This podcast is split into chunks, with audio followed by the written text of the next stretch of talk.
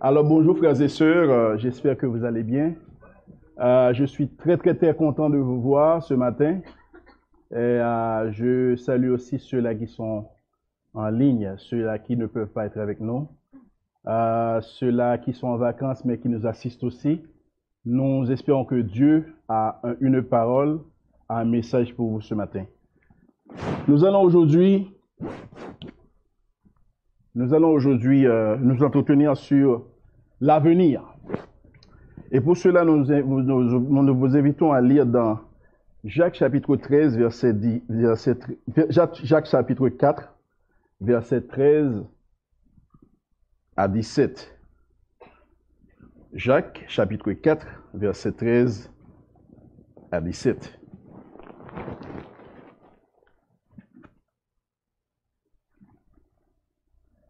À vous maintenant qui dites, aujourd'hui ou demain nous irons dans telle ville, nous y passerons une année, nous y ferons des affaires et nous gagnerons de l'argent. Vous qui ne savez pas ce qui arrivera demain. En effet, qu'est-ce que votre vie? C'est une vapeur qui paraît pour un instant et qui disparaît ensuite. Vous devriez dire au contraire, si Dieu le veut, nous vivrons et nous ferons ceci ou cela. Mais en réalité, vous vous montrez fiers de vos fanfaronnades. Toute fierté de ce genre est mauvaise. Si donc quelqu'un sait faire ce qui est bien et ne le fait pas, il commet un péché. Prions. Seigneur, nous sommes ici présents devant ta face, très faibles. Mais nous attendons, au Dieu, une parole de ta bouche. Toi, tu décides de te servir d'un canal, d'un- individu pour porter ta parole. Nous savons combien nous sommes faibles, combien nous avons des manquements, mais nous, nous comptons sur toi, oh Dieu, qui va non seulement nous aider à comprendre ta parole, mais nous aider aussi à l'appliquer dans notre vie. Ce qui est important, ce n'est pas juste apprendre ta parole, juste connaître ce que toi tu veux, mais faire en sorte que ta parole inonde vraiment nos cœurs, transperce nos cœurs, et afin que nous puissions te ressembler au Dieu. Merci pour ta grâce. Merci pour ton amour. Amen. Nous venons de voir, sommes en train de, de voir un sujet qui parle de l'avenir. Et le sujet s'intitule Découvrir l'avenir avec sagesse. L'être humain sait qu'il doit un jour ou l'autre quitter ce monde. Et par conséquent, il souhaite jouir au maximum de ce que lui réserve la vie. Il forme des projets, des projets parfois les uns plus ambitieux que les autres. Et malgré la guerre, la famine, les intempéries, les catastrophes, l'homme rêve et rêve toujours des jours heureux. La priorité des êtres humains, tous sans exception, est en général, est en général de, de gagner de l'argent, de, d'amasser des richesses, car la nature humaine est insatiable. De plus, l'homme veut se sentir libre, libre de prendre des décisions, libre de, de, de, de planifier sa vie future, et ceci sans rendre compte à personne. Il veut être autonome et indépendant. Mais dans un monde où tout est incertain, absolument tout, le croyant devrait-il, ne devrait-il pas entrevoir l'avenir avec sagesse? D'une autre manière Si oui, quelle devrait être son attitude dans une génération, dans une société où le monde prône la confiance en soi et l'autonomie? Le passage que nous venons de lire, mes chers amis, que je vous demande d'ouvrir votre Bible et de rester sur la Bible, le passage que nous venons de lire nous interpelle en tant que, en tant que croyants à ne pas être sages à nos propres yeux, à, à reconsidérer notre manière de penser, à avoir une intelligence renouvelée pour découvrir sagement l'avenir nos moindres projets doivent entièrement être soumis à la volonté de Dieu. Lorsque vous regardez dans votre Bible, vous remarquez que l'apôtre Jacques s'adresse à une catégorie d'individus qui font des projections pour l'avenir sans tenir compte dans leur projet. D'ailleurs, vous voyez, à vous maintenant qui dites, donc il passait d'une catégorie à une autre catégorie. À vous maintenant qui dites, aujourd'hui ou demain, nous irons dans telle ville, nous y passerons une année, nous y ferons des affaires et nous gagnerons de l'argent. Vous voyez déjà que à partir avec l'élément le mot maintenant, ça prouve que il change de direction. Là, il parle à des riches, à des personnes qui faisaient des trafics, qui faisaient du commerce. Nous voyons aussi que l'auteur leur pose une question vitale. Qu'est-ce que votre vie? Il leur montre aussi, dans sa réponse, leurs limites en tant qu'être humain malgré leur position sociale. Aussi, il les met, il, les met du coup dans garde contre le problème de leur fierté, de cet orgueil qui met Dieu au second plan dans leur vie. Ce matin, nous allons considérer quatre vérités qui découlent de ce passage. Tout d'abord, le cœur de l'homme est naturellement attiré par l'avenir le cœur de l'homme est naturellement attiré par l'avenir. Jacques nous dit, à vous maintenant qui dites, aujourd'hui ou demain, nous irons. Vous voyez qu'il y a le, futur ici. Donc ça projette un avenir. Nous irons dans telle ville, nous y passerons une année, nous y ferons des, affaires et nous gagnerons de l'argent. Vous voyez déjà qu'il y a une idée de, de planification. Jacques s'adresse à des gens qui partent pour s'établir dans d'autres endroits en vue de progresser économiquement et socialement. Le fait même de penser, le fait même de penser à s'établir quelque part implique l'idée de planification, d'une planification qui se fait avec minutie, avec soin. Le voyage d'affaires était commun au premier siècle, surtout chez les Juifs. En fait, on peut se demander est-ce que la planification c'est quelque chose de mauvais? En effet, la, la planification n'est pas quelque chose de mauvais en soi, car Dieu même, avant de créer l'homme, a tout organisé pour lui. Il a créé la nourriture ainsi qu'un environnement favorable dans lequel devrait évoluer la créature humaine. Ces marchands ou commerçants dont il est question dressaient un plan de voyage. Et lorsque vous faites un plan, vous programmez. Vous dites, un, voici ce que je vais faire. Deux, voici ce que je vais faire. Trois, voici ce que je vais faire. Ils devaient partir quand la caravane ou le navire est prêt, acheter et vendre leurs marchandises, prévoir passer une année et retourner avec un profit. il planifiait tout de manière minutieuse. Mais maintenant, le problème abordé par Jacques, que vous pouvez regarder dans votre Bible, cependant que Dieu n'était pas inclus dans leur plan. Cette attitude dénote, dans une certaine mesure, un certain irrespect, voire une arrogance envers Dieu. Imaginez un instant, vous êtes parents et puis vos, enfants, ils disent, bon, euh, je vais aller quelque part, je vais passer une semaine. Mais réalisez que votre enfant, il est sous votre toit. À, votre sens, comment cet enfant se comporte? Est-ce que il agit avec arrogance ou il agit avec sagesse? Vous direz tout, simplement qu'il agit avec arrogance. Pourquoi? Parce que il est sous votre toit, il dépend de toi, mais il choisit de, planifier pour, lui, seul. C'est comme ça Dieu voit ces gens-là qui planifiait comme ça. Il faut quand même souligner que la façon dont il planifiait ces choses, faisait des affaires et utilisait l'argent n'avait pratiquement rien de malhonnête. Mais ce qui était le problème, c'était leur attitude, parce que leur attitude ne se distinguait pas de celle des païens, qui ne tenaient pas compte de Dieu dans leur projet. Ils planifiaient comme si le temps leur appartenait. La, préoccupation de Jacques portait sur le fait que ces croyants n'envisageaient pas Dieu dans les détails de leur vie. Imaginez que le Dieu est notre créateur, on décide de décider sans lui, de faire des projets sans lui. La vie de ces gens, de ces chrétiens dans le temps, était caractérisée comme celle de beaucoup de chrétiens de nos jours par l'affirmation de soi, la confiance en soi et même l'égocentrisme. L'égocentrisme, c'est le fait que tout porte sur soi-même.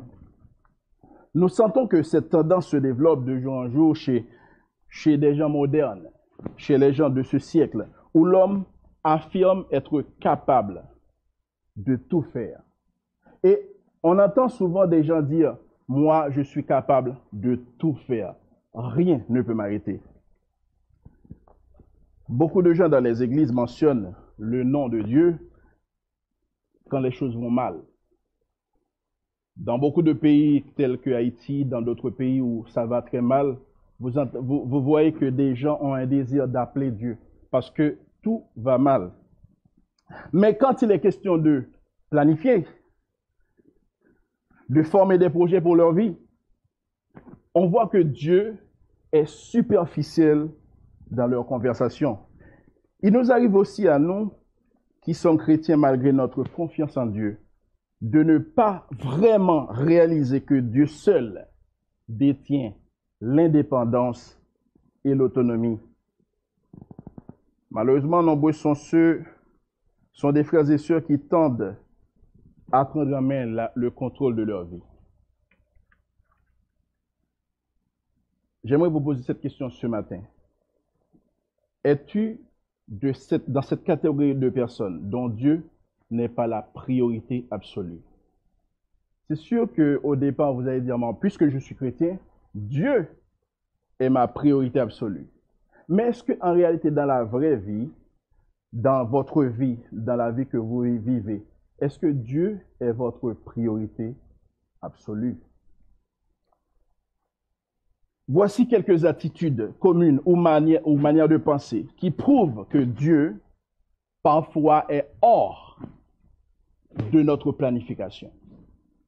Le travail et le carrière. Est-ce que, est-ce qu'il vous arrive lorsque vous, vous venez de décrocher un emploi, avant même de, de déposer un CV, est-ce que vous mettez Dieu au courant? Vous dites à Dieu, OK, j'aimerais aller travailler quelque part. Est-ce que toi, tu veux vraiment que j'aille travailler quelque part? Parfois, vous pensez que c'est très banal, juste un petit détail. Mais rappelez-vous, vous dépendez de Dieu.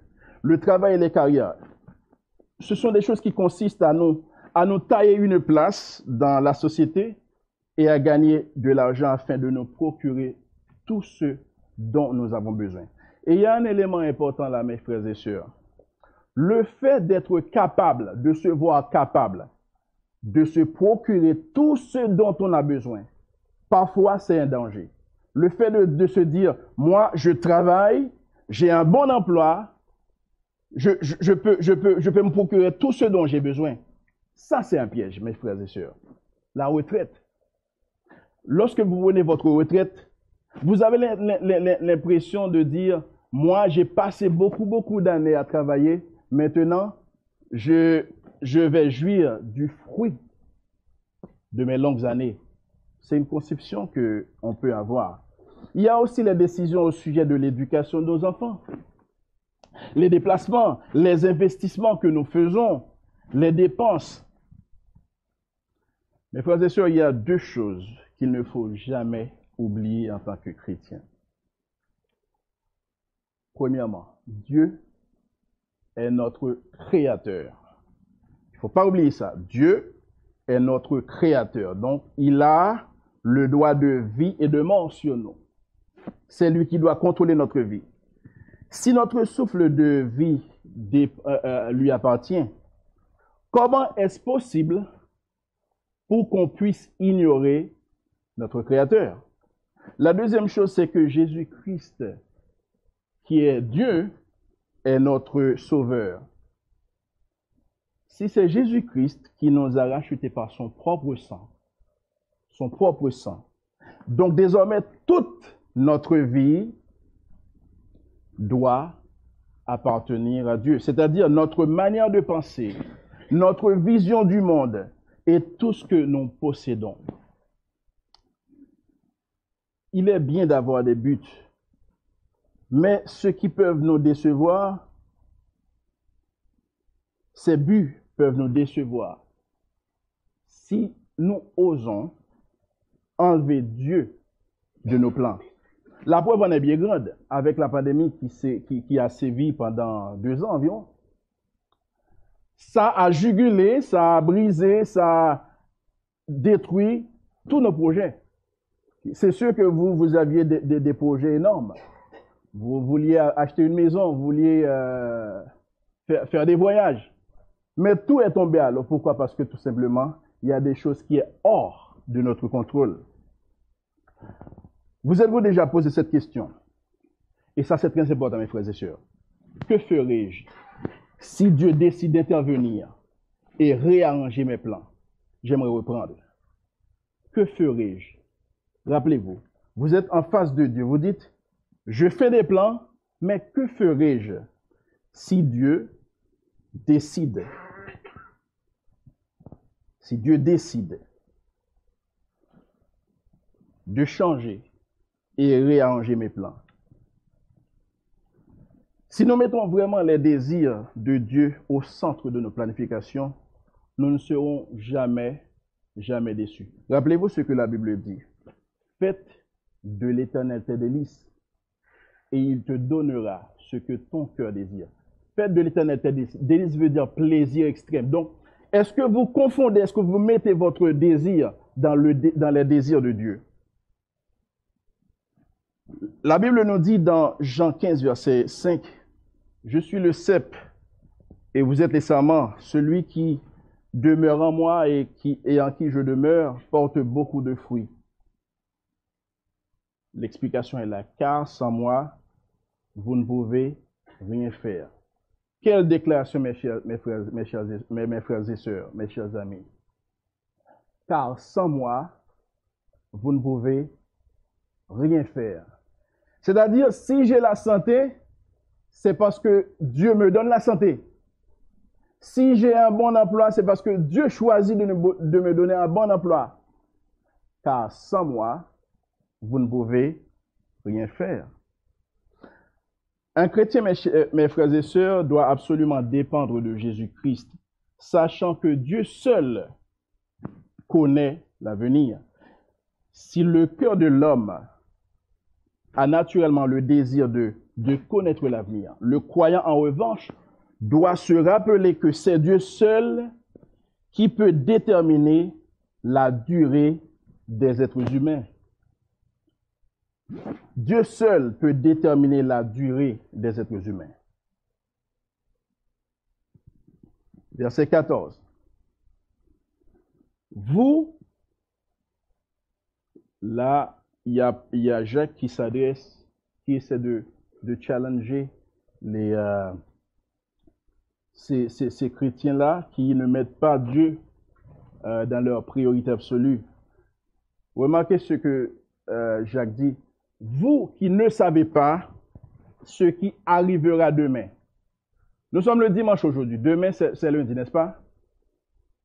Peu importe nos capacités, peu importe nos connaissances, nous ne sommes pas en mesure de savoir ce qui va se passer demain.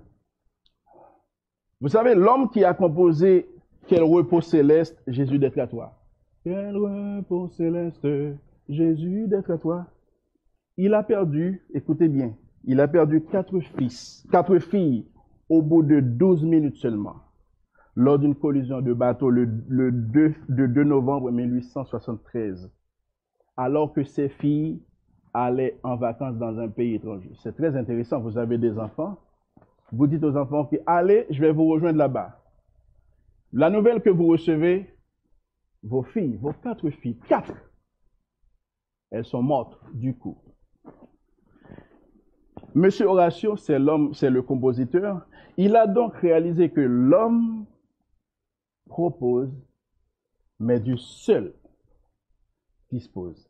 Lui, ce qu'il voulait, c'est aller rejoindre sa, euh, sa, famille, sa femme et ses enfants. C'est très, très normal.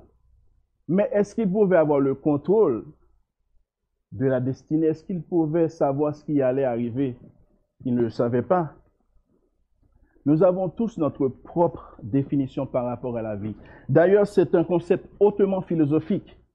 Si on vous demande qu'est-ce que la vie, c'est sûr que vous allez, vous allez réfléchir pour avoir une, une, une, définition. Mais il y a une définition très très simple que, que Jacques nous donne. La vie est une vapeur. Le terme vapeur employé par Jacques détermine l'aspect éphémère, temporaire, passager de la vie des êtres humains. Peu importe notre beauté, notre beauté peu, importe notre rang social, la vie pour chaque être humain peut être totalement courte. De plus, les verbes paraître et disparaître prouvent que rien sur terre est éternel. Jacques dénonce le problème avec le genre de, plan bien fait.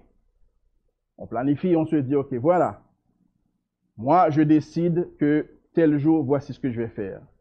Tel autre jour, voici ce que je vais faire. Le problème, c'est que lorsqu'on fait ces plans et qu'on ignore Dieu, on se met face à Dieu. Car ces gens étaient en train de planifier comme si l'avenir était déjà un garanti. Il est donc important de réaliser, mes frères et sœurs, que la vie a beaucoup d'incertitudes et de précarité les hommes devraient songer à dépendre de Dieu à cause de leurs limites. On est tous limités, mes frères et sœurs. Le fait de parvenir à réaliser que l'avenir est incertain nous apprend non seulement à avoir pleinement confiance en Dieu, mais aussi nous aide à apprécier les bénédictions du présent moment. Combien de fois nous nous plaignons de nos manques? On se dit, oh, il me manque beaucoup d'argent.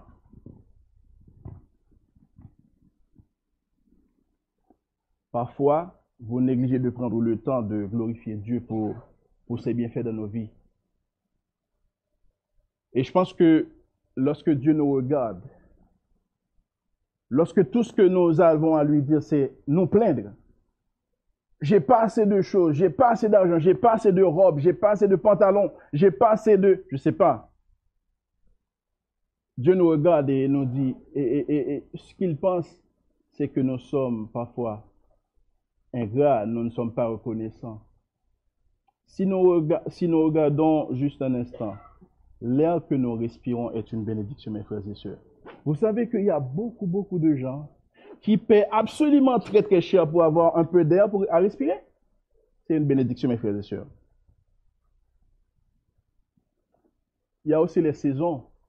Dieu, nous, Dieu choisit de nous donner quatre saisons. Le printemps, l'été. On est en été, n'est-ce pas? Il fait chaud. Donc, on doit jouir vraiment cette chaleur, même si parfois c'est accablant, mais il faut vraiment jouir ce que Dieu nous donne. Il y a les enfants que Dieu nous donne à gérer pour lui. C'est vraiment une bénédiction, mes frères. C'est Dieu qui choisit de donner des enfants aux, euh, aux gens. Est-ce que ta vie en tant que croyant est en conformité avec la mission que Jésus t'a confiée ou veux-tu vivre ta vie comme si elle t'appartenait? Notre vie ne nous appartient pas. Si nous sommes convaincus que c'est Dieu qui détermine la durée de notre vie, il est alors important de soumettre notre vie à sa volonté. Un cœur soumis cherchera toujours la volonté de Dieu. J'aimerais qu'on prenne un peu de temps sur euh, ce, ces deux versets.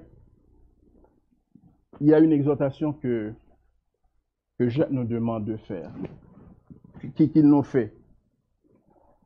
Vous devriez dire au contraire, la phrase est là, si Dieu le veut, nous vivrons et nous ferons ceci ou cela. J'aimerais reprendre la phrase.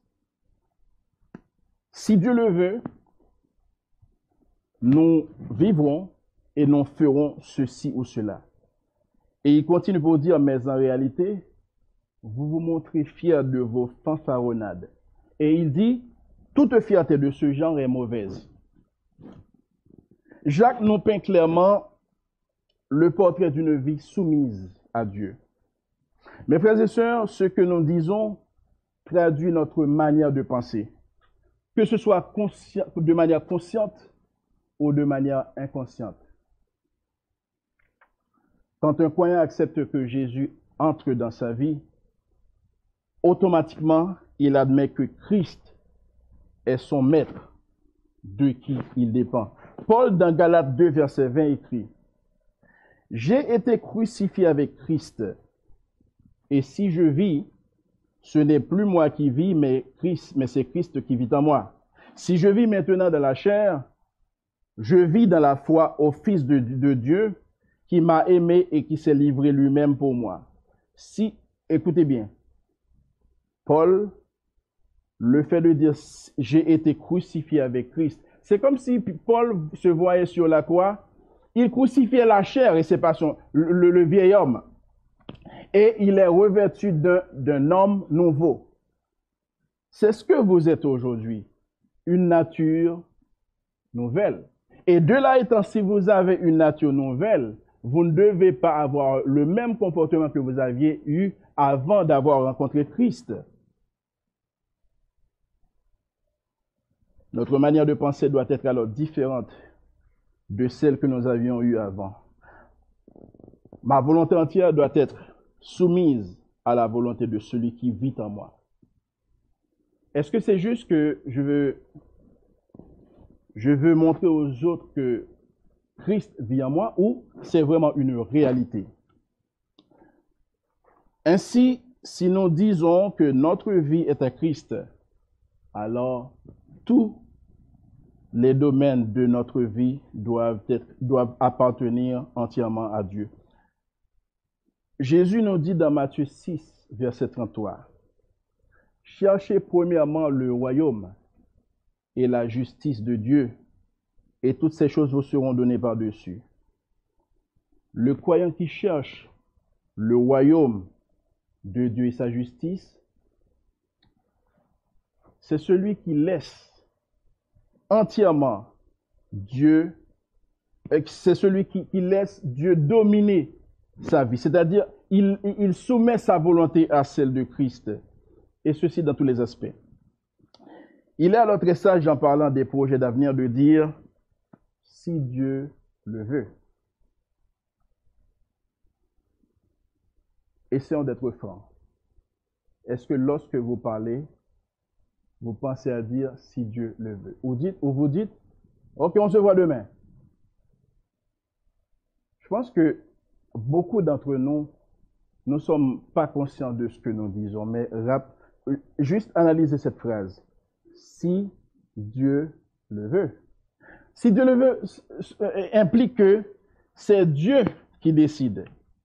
C'est juste une phrase assez courte, mais qui doit avoir une signification vitale pour le chrétien. Il ne s'agit pas d'une simple formule, puisque les gens le disent, je dis si Dieu le veut, mais il faut vraiment penser ça comme une réalité. Cela sous-entend que nous savons avec ça. Rappelez, par exemple, si,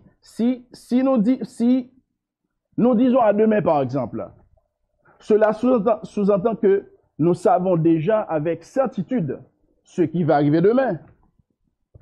Mais qu'est-ce qui va se passer dans les prochaines minutes? C'est sûr que personne ici ne peut répondre à cette question. Qu'est-ce qui va se passer à 11h10 Qu'est-ce qui va se passer à midi? Personne ne le sait. Lorsque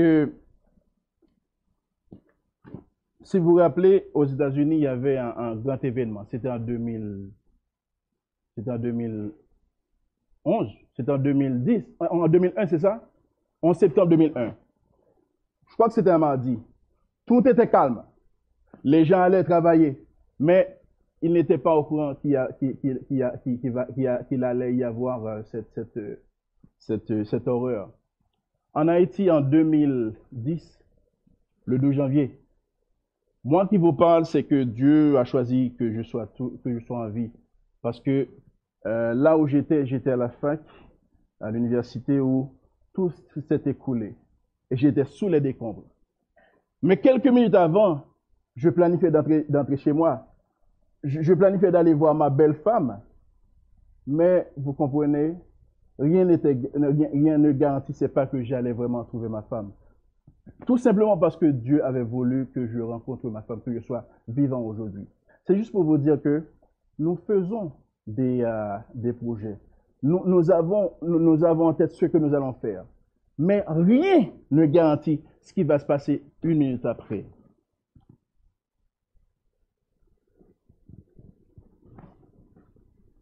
Pensez-y. Est-ce qu'il vous arrive de penser un seul instant que vous pouvez éviter ou vous, pouvez empêcher un accident d'arriver, que vos, enfants, que vos enfants tombent malades ou qu'un proche soit mort? Ce sont des choses qui sont hors de notre, de notre contrôle. Jésus illustrait cette réalité dans Luc 12, versets 16 à 21, par une parabole où il mettait en évidence un homme riche, et vous avez une idée de ce que ça veut dire homme riche. Lorsque la Bible parle d'un homme riche, ça veut dire qu'il avait beaucoup, beaucoup de richesses. C'était un homme, c'était un homme dont les, les terres lui avaient beaucoup, beaucoup rapporté. Un jour, il s'est dit, que ferai-je? Car je n'ai pas de place pour serrer ma récolte, tellement il en avait. Tout à coup, il réfléchit, il dit, OK, j'ai une idée. Je sais ce que je vais faire. J'abattrai mes greniers, je bâtirai de plus grands, toujours futur, je bâtirai. Vous voyez, donc il, fait, il fait des plans. J'y amasserai toute ma récolte. Alors je serai tranquille. Et ça paraissait logique. Un homme qui est riche, donc c'est trop petit euh, son grenier, il bâtit le plus grand, c'est logique ça. Verset, verset 21. Mais Dieu lui dit, insensé, cette nuit même, cette nuit même, il a fait, il, a, il a résolu ça, mais Dieu lui dit, cette nuit même, ton âme te sera redemandée. Et ce que tu as préparé, pour qui cela sera-t-il? Et Dieu ajoute, il en est ainsi de celui qui amasse des trésors pour lui-même et qui n'est pas riche pour Dieu. Nos plans, mes frères et sœurs, doivent de manière incontestable être évalués par les standards et les buts de Dieu. Qu'est-ce qui est le standard et les buts de Dieu? Un chrétien doit être prêt à écouter Dieu et à se soumettre à sa volonté. Il peut arriver, et ça, c'est des choses qui arrivent, que les choses n'arrivent pas comme vous, l'avez déjà souhaité, parce que Dieu, il est Dieu. Et parfois, on, se met à critiquer Dieu. Pourquoi tu n'as pas fait ceci de, de, telle manière? Qui sommes-nous pour critiquer Dieu? Il est Dieu avant tout. Il fait ce qu'il veut.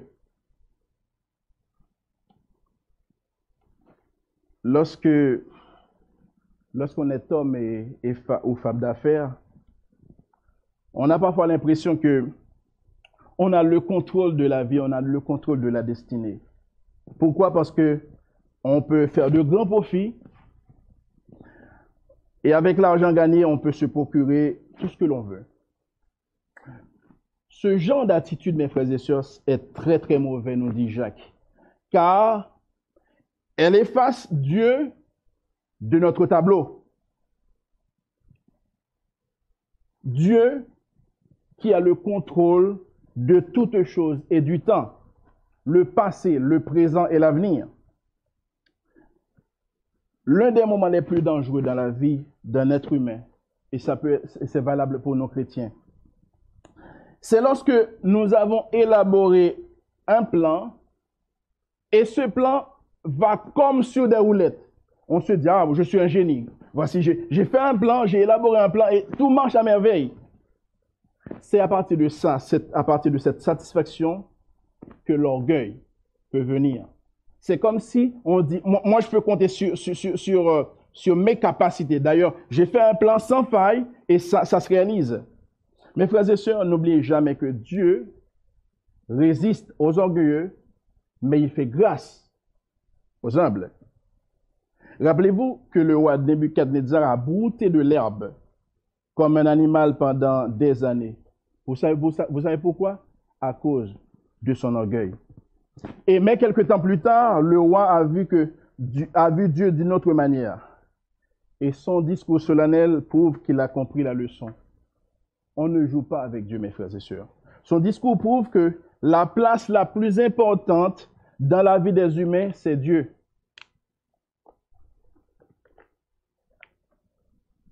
Le roi a dit, et ça c'est une bonne confession, maintenant moi, Nebuchadnezzar, je loue, j'exalte et je glorifie le roi des cieux, dont toutes les œuvres sont vraies et les voies justes, et qui peut abaisser ceux qui marchent avec l'orgueil. Juste pour vous dire, mes frères et sœurs, l'une des choses que Dieu a en horreur, c'est l'orgueil.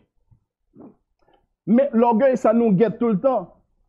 Que l'on soit chrétien, que l'on soit euh, païen, l'orgueil est toujours là. Et il faut avoir l'intelligence que, que donne Jésus, que donne Dieu pour comprendre ça.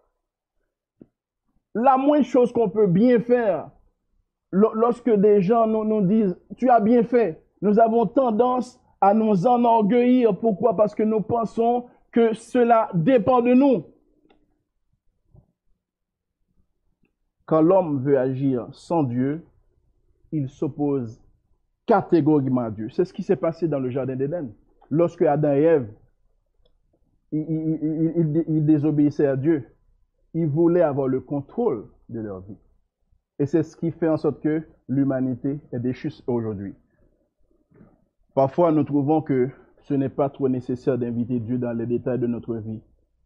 Mais au contraire, le fait d'avoir l'attitude de demander l'orientation à Dieu dans les moindres détails dénote trois choses importantes. Premièrement, notre respect envers Dieu, notre niveau de sagesse, notre humilité devant celui qui est notre maître et chef. Dans Philippiens 2, versets 9 à 11, il est dit ceci. C'est pourquoi Dieu l'a souverainement élevé et lui a donné le nom qui est au-dessus de tout nom, afin qu'au nom de Jésus, tout genou fléchisse dans les cieux, sur la terre et sous la terre, et que toute langue confesse que Jésus-Christ est Seigneur à la droite de Dieu. Tout genou doit fléchir devant Dieu. C'est juste pour vous dire que l'humilité est quelque chose d'incontestable chez un chrétien. Nous avons le choix, mes frères et sœurs. Soit que nous nous humilions nous-mêmes devant Dieu, et je, pense que, et vous le pensez aussi, c'est le choix le plus judicieux qui soit, soit c'est Dieu qui choisit de nous abaisser, de nous humilier. Et je pense que ça, c'est pas souhaitable, que c'est Dieu qui nous humilie. C'est préférable, mes frères et sœurs, de nous laisser, euh, de, de, de nous humilier devant Dieu.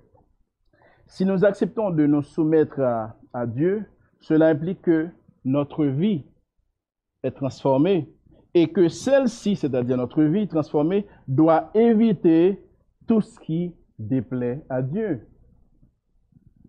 Une vie transformée doit éviter tout ce qui déplaît à Dieu. Verset 17.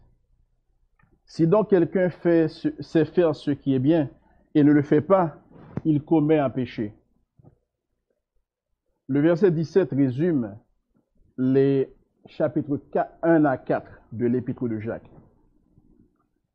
L'auteur semble dire aux commerçants de l'époque ce qu'ils devraient faire, à savoir honorer Dieu. Lorsque nous, nous montrons dépendants de Dieu, c'est-à-dire nous honorons Dieu. Lorsque nous demandons à Dieu de faire sa volonté dans notre, dans notre vie, nous honorons Dieu. Et le fait de manquer à honorer Dieu il péchait automatiquement. Dans un sens plus large, Jacques ajoute que ces mots comme une sorte d'avertissement à tous euh, les futurs lecteurs, à savoir nous-mêmes. En tant que chrétiens, mes frères et sœurs, nous avons tendance à limiter ou circonscrire les péchés à des actes spécifiques. C'est comme si dans notre tête, lorsque nous péchons, nous, disons, OK, pécher, c'est faire ce qui est mauvais. Ça paraît très logique, n'est-ce pas? Lorsqu'on pêche, on fait ce qui est mauvais. Mais, rappelez, par exemple, on, sait qu'il ne faut pas voler. La Bible dit que nous ne devons pas voler. Ne pas voler, donc c'est un péché, on le sait. Ne pas tuer, ne pas commettre d'adultère. Mais les Écritures nous disent que péché est aussi ne pas faire ce qui est juste. Tout chrétien sait que mentir, c'est un péché. Mais c'est aussi un péché de connaître la vérité et de ne pas la dire ou de ne la partager. Un exemple.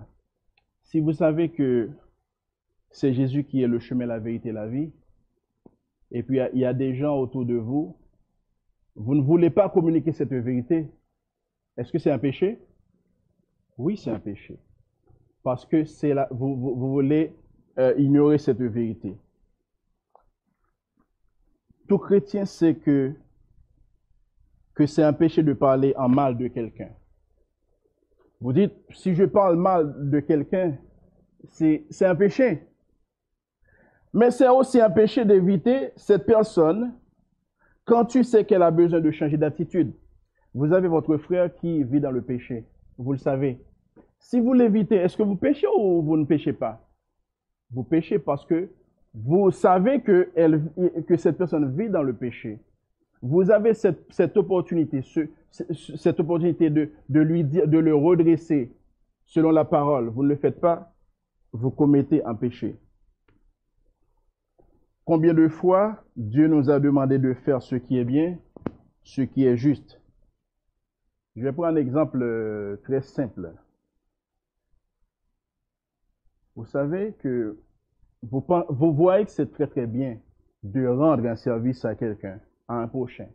Et lorsque nous disons un prochain, ce n'est pas forcément quelqu'un de notre église, ni quelqu'un d'une autre église, mais un prochain, c'est notre semblable. Vous savez que si vous rendez un service à un prochain, c'est quelque chose de juste. Mais si vous dites, bon, je, n'ai pas le temps, quelqu'un d'autre va le faire. Vous savez que vous, vous péchez parce que Dieu a mis sur votre cœur, le Saint-Esprit vous, vous guide, vous oriente vers cette personne pour l'aider. Si vous refusez, vous péchez devant Dieu, mes frères et sœurs. Nous savons aussi que c'est juste de rendre visite à quelqu'un qui est malade ou en détresse, mais parfois, tout ce qui importe pour nous, ce sont les membres de notre famille. Vous dites, moi, ce qui importe pour moi, ce sont les membres de ma, famille. Vous commettez un péché parce que normalement, les, membres de, votre, famille sont tes prochains, sont, sont, sont vos prochains, aussi ceux-là qui ne connaissent pas Jésus, euh, qui ne connaissent pas Jésus-Christ, ce sont aussi des prochains. Si vous faites cette distinction parce que vous dites, OK, le plus important pour moi, ce sont mes proches, ce sont mes, euh, les membres de ma famille, vous commettez un péché.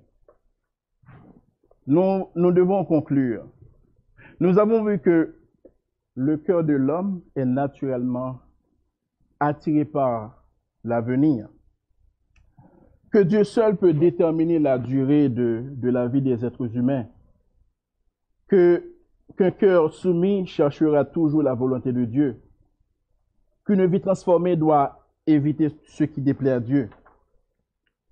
Notre marche avec Dieu, notre Seigneur et Sauveur, doit être réelle et visible, et ceci dans tous les domaines. Qu'il s'agisse des affaires, de nos carrières, de nos études, de nos projets, que ce soit grand et petit, tout, mes frères et sœurs, doit être soumis à la volonté de Dieu.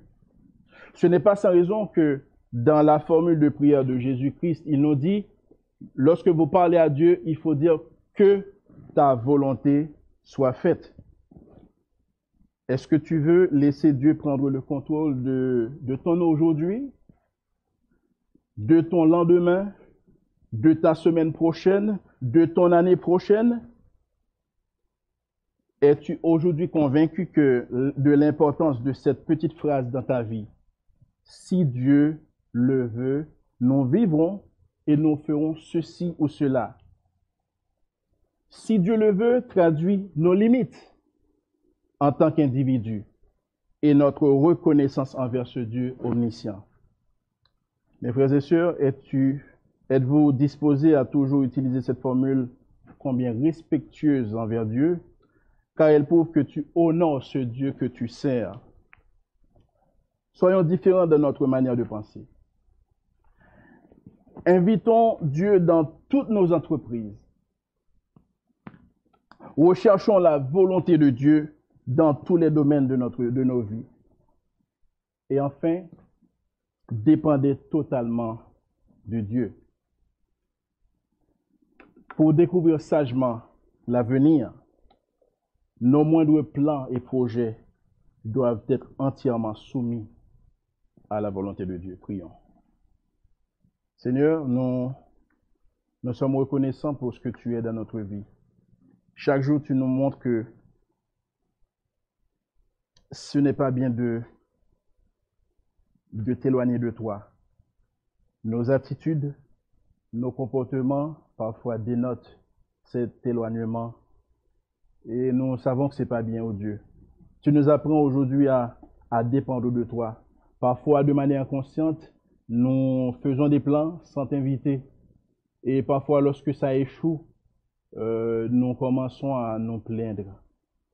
Mais il faut, cher Seigneur, que nous ayons cette, cette intelligence de savoir que il faut t'inviter, d'être sage euh, en t'invitant à prendre part dans ce que nous, nous, voulons faire. Et s'il arrive que, que tu dises, ce que tu dises, euh, je vais réarranger tes plans, nous devons nous soumettre à ta volonté.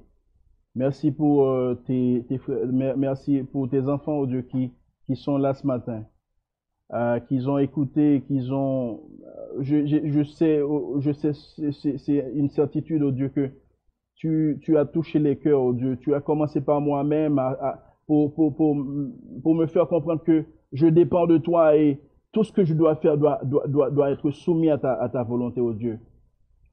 Merci pour ta grâce, merci pour ton amour. Bénis ton Église au nom de Jésus. Amen.